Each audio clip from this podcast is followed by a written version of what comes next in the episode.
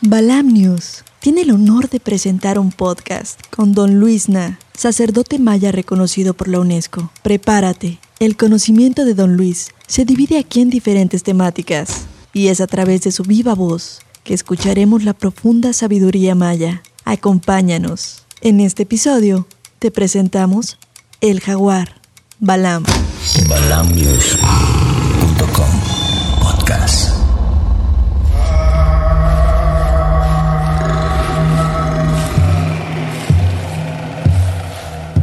Inwetlak es tele kaba is Luis nahe. Oyanong oitu kahi oitu kuchi. Shamanghai. Actante. Amable auditorio, mi nombre es Luis Na. Soy sacerdote maya prehispánico. Nuestro culto es solar. En esta hermosa tarde nos encontramos en la legendaria reino de Eka.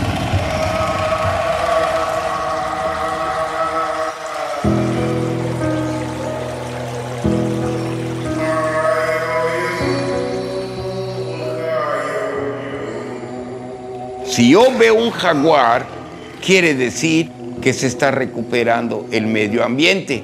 Cuando era yo niño, iba con mi abuelo a, cazar nuestros alimentos. A mí me molestaba los changos. ¿Por qué me molestan? Porque corta un fruto, lo muerde y lo bota, y lo bota y lo bota. Entonces yo me indigné y se lo comento a mi abuelo. Le digo, oye abuelo, este chango hay que matarlo, es destructivo. Y se ríe y me dice, no hijo, está haciendo su trabajo. El jabalí no puede subir a bajar su fruta.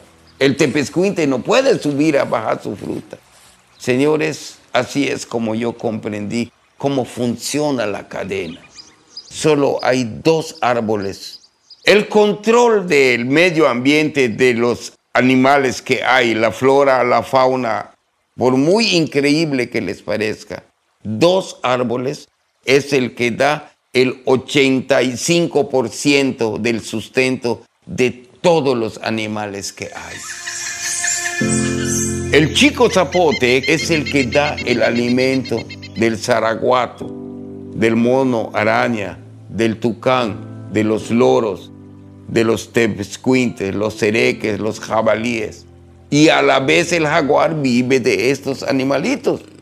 Y después existe otro árbol, se llama Ramón y hay acá. Ese fruto da unas, unas bayas muy nutritivo.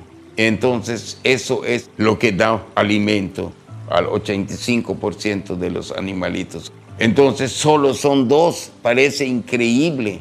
Solo son dos plantas. Entonces si acabamos estas dos plantas, señores, acabamos con todo. Pero el jaguar ocupa un lugar muy importante dentro del desarrollo de la fauna. El jaguar controla que no haya nada que rompa el equilibrio. El jaguar es símbolo de poder. Los sacerdotes que están a punto de pasar a ser un chilán, se les da ese grado de balames. Entonces son las personas que están encargadas de leer el cielo. Leer el cielo es interpretar el curso de los astros en el firmamento. A eso se debe que se trazaron los calendarios tan precisos que todavía seguimos asombrando a la humanidad.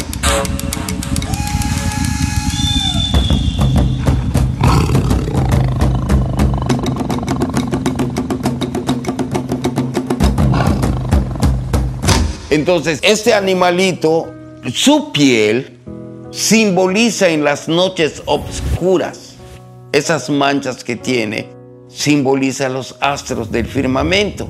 A eso se debe que lo consideramos sagrado. Su piel representa el cosmos y el poder. A eso se debe que nosotros en tiempos prehispánicos, ¿eh? en tiempos prehispánicos hubo un respeto con ese animalito. El día que tú veas el jaguar frente a frente, te vas a desmayar, pero no nos dicen el por qué te vas a desmayar, el por qué te vas a vomitar, no te lo explican. Si ruge, amigo, Es tanto el poder de este animal que la onda expansiva es un choque en tus entrañas. Pero más mis abuelos nunca nos los explicaron. Yo le atribuía, como mucha gente se lo atribuye, de que eres un cobarde.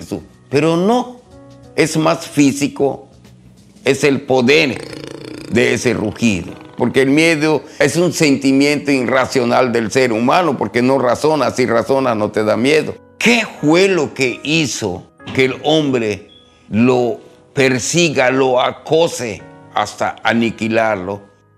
El gusto de los occidentales. Ahora en tiempos modernos, en los 60, en los 50, 60, la sociedad occidental puso de moda la piel de jaguar como otros animalitos. Entonces se empezó a cazar sin piedad. ¿Por qué?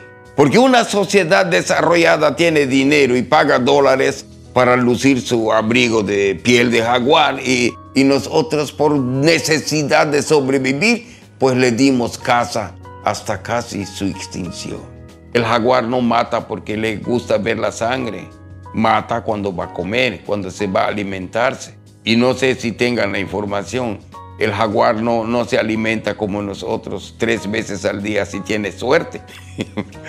Un jaguar dura hasta cuatro o cinco días sin comer, sin que se deteriore su salud. Invito a la gente que vaya a esos lugares para que vea la coexistencia de todo lo que hay.